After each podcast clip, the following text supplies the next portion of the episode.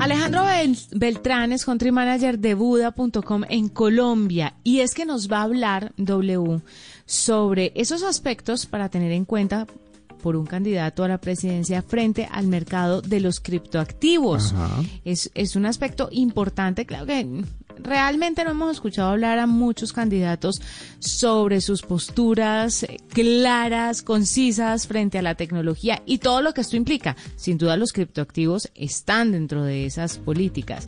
Pero eh, Alejandro nos va a explicar un poquito sobre esos aspectos que debemos tener en cuenta a la hora de escuchar las propuestas de los candidatos ya que se acercan las elecciones. Estamos cada vez más cerca y nosotros tenemos que saber cómo, cómo va a estar la situación de aquí a cuatro años, ¿no? Sí, exactamente. Si la van a regular, no la van a regular, eh, las vamos a ser parte de, nuestro día a día. ¿Qué es lo que va a pasar con esto? Vamos a ver qué nos cuenta Alejandro. Alejandro, bienvenido a la nube. Eh, Juanita, un gusto saludarla, un gusto saludar a la gente en la mesa y a toda su audiencia.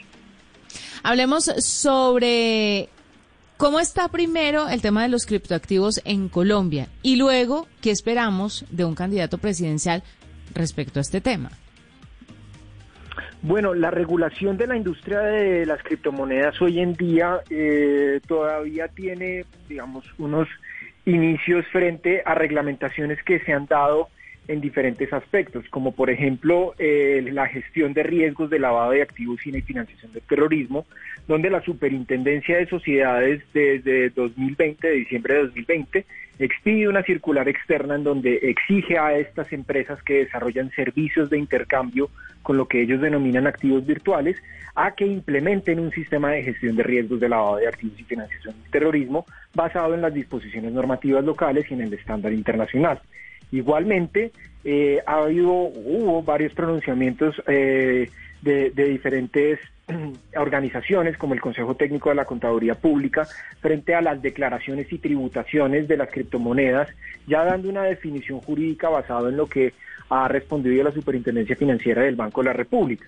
Y también, pues, la Unidad de Inteligencia Financiera, la UIAF, eh, también ha expedido resoluciones como la resolución 314 de 2021 que obliga a toda esta industria a reportar las operaciones con fines de control y monitoreo de lavado de activos.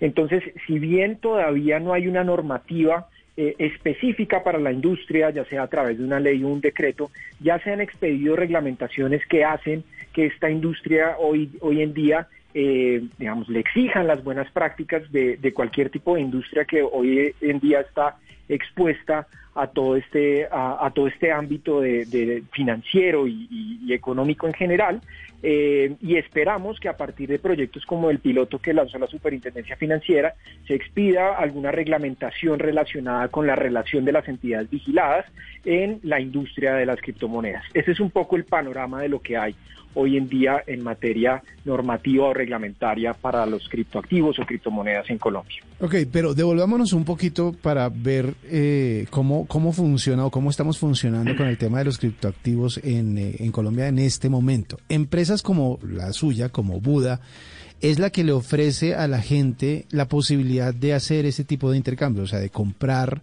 o de transar en monedas, eh, en criptoactivos. Eso está qué tan regulado actualmente y cómo se ve ese futuro en cuanto a las regulaciones de lo que va a poder o no hacer la gente con esas compras. El marco, el marco regulatorio no existe en estos momentos, es decir, las criptomonedas o los servicios asociados con las criptomonedas no tienen un marco regulatorio. Eso no quiere decir que partan sobre un principio de ilegalidad, basados en que no, el, principio de legalidad es lo que está lo que no está prohibido está expresamente permitido.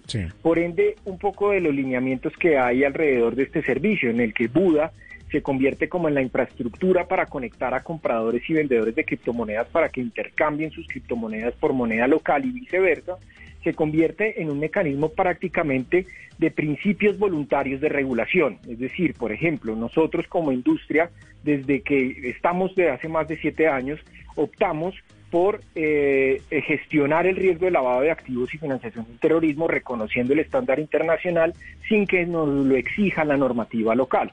En materia de ciberseguridad y seguridad informática contamos con políticas de seguridad y ciberseguridad informática. Y para las plataformas digitales, que ya existe una reglamentación, que esto no eh, no, no hace falta inventárselo para crear una normativa, está toda la parte de derechos y protección al consumidor, que obviamente es vigilado por la Superintendencia de Industria y Comercio.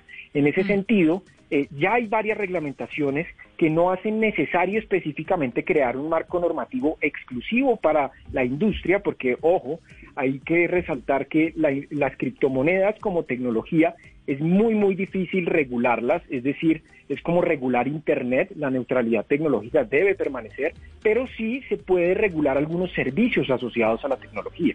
Por ende, estos servicios de intercambio cada día más replican prácticas y realmente generan mecanismos de autorregulación y ya existe normativa expresa para eh, plataformas digitales que aplican para la industria de los criptoactivos. Por ende, no se requiere exclusivamente una normativa, sin embargo, eh, es muy probable que para el próximo gobierno tengan retos alrededor de expedir un proyecto eh, que reconozca o al menos formalice de alguna forma estos requerimientos de, de, los entes de control. Mm. En ese sentido, ¿cómo están los candidatos? Porque se oyen propuestas un poco vagas, pero pero usted desde UDA, desde su negocio, ¿cómo lo ve? ¿Qué espera o qué esperaría escuchar de un candidato que de pronto no haya escuchado hasta ahora? Bueno, a mí me pone muy triste porque la agenda, no solo cripto, sino la agenda de tecnologías e innovación mm. Eh, queda, queda muy, muy corta en la agenda política de cada uno de los candidatos. Y parece que, eh, digamos, los candidatos eh, promueven la tecnología, efectivamente promueven la inclusión financiera como parte de su agenda y por, como parte de su bandera de gobierno en algunas aristas, pero realmente las propuestas son bastante vagas y, creo que no, no prometen una agenda. Creo que de todos modos hay que entender que los candidatos hoy en día eh, tienen unas prioridades en la agenda social, económica y obviamente eh, en lo que se viene en los próximos años, que es bastante eh, de, lo que se promete como una recesión económica, creo que van a tener unos grandes retos en gasto público. Sin embargo, cuando uno ve las agendas de los candidatos en materia de inclusión financiera y de los servicios digitales ciudadanos como parte de, de los principios y derechos fundamentales, creo que se quedan muy, muy cortos. Y creo que ahí es donde eh, los candidatos y sobre todo sus, sus partidos eh, y un poco las, las, carteras de gobierno van a cumplir un rol fundamental.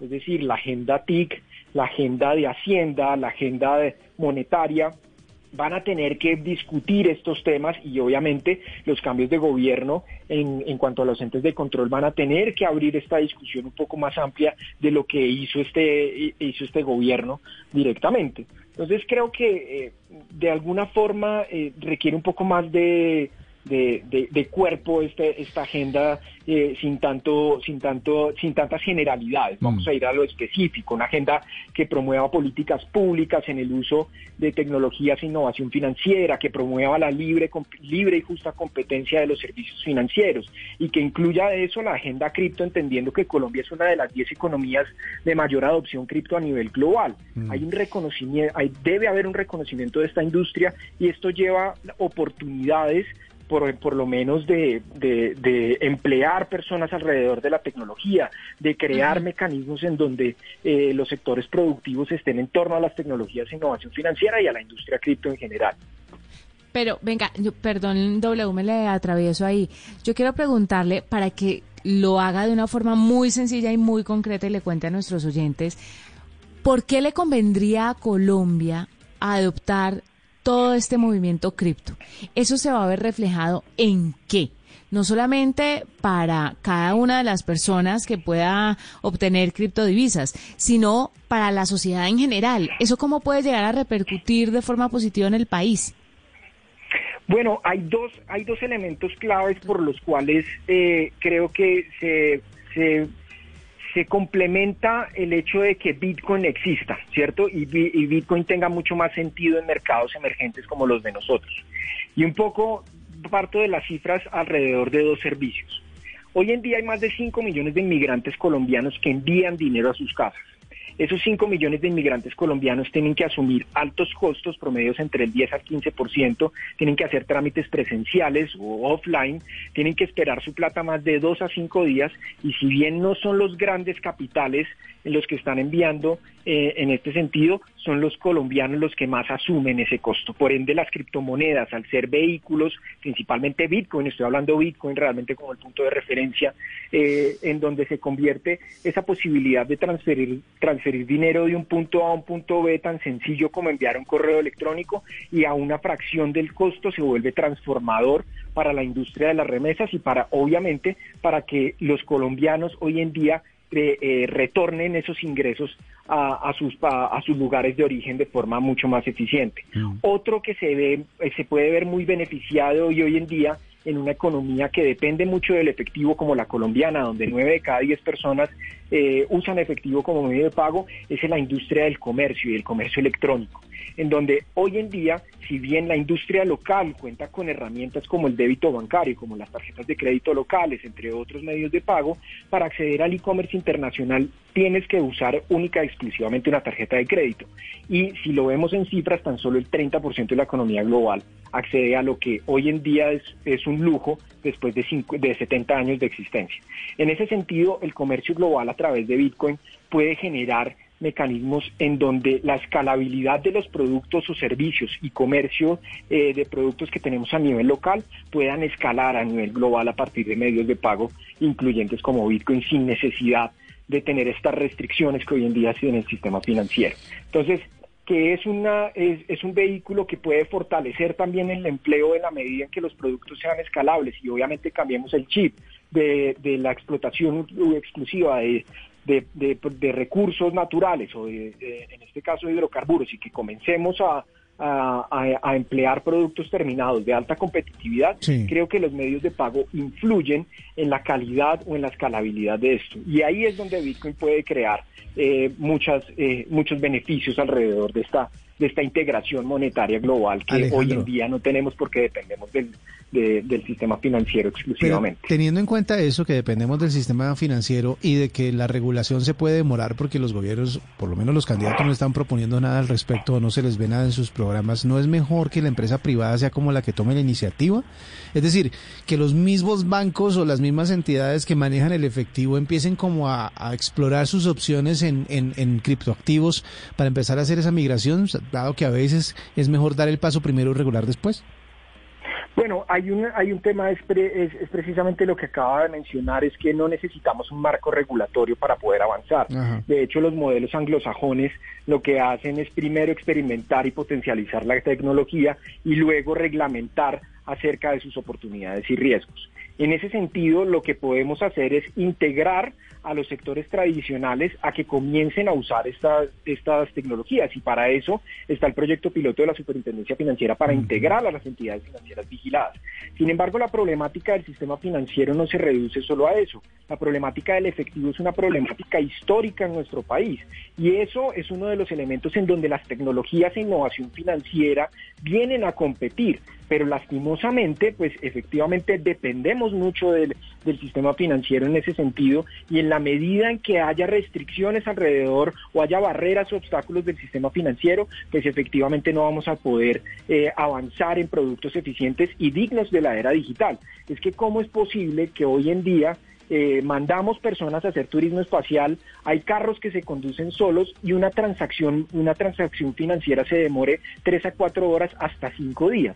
Esto es algo que como que no, no, no, no, no lo esperamos teniendo todas tecnologías que mm. permiten el libre y perfecto flujo de información. Mm. Y es ahí donde está la discusión que yo creo que que es una discusión de, eh, pública en donde se va, eh, los candidatos tienen que comenzar esa agenda pública alrededor de los servicios ciudadanos digitales o los servicios financieros digitales de la ciudadanía, como lo pasa, como pasa en otros países como Chile, donde la gente desde que nace accede a una cuenta bancaria y hay una digitalización de más del 90% de la población. Entonces, en ese sentido, creo que ahí es donde tenemos que arrancar por ese, por ese, eh, por un sistema un poco más incluyente y por políticas públicas que fomenten el uso de los servicios financieros, aparte, obviamente, de quitarnos esos impuestos antitécnicos que obviamente va a ser una discusión histórica y políticamente que creo que no, no, no va a llegar a ningún lado.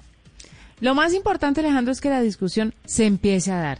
Que lo veo lejos, lo veo lejos. Eso no está en la agenda de ninguno de los candidatos o no con la profundidad que esperaríamos muchos. Pero bueno, crucemos los dedos y esperemos que la gente revise muy bien las propuestas de los candidatos antes de votar, pero sobre todo que vayan a votar, que salgan a votar. Este puente no es un puente de vacaciones, este puente es. es un puente donde tomamos una decisión muy importante para el país y les ponemos sobre la mesa otro ítem a tener en cuenta que es el tema de las criptodivisas en Colombia. Alejandro Beltrán, country manager de Buda.com para Colombia, a esta hora en la nube 758.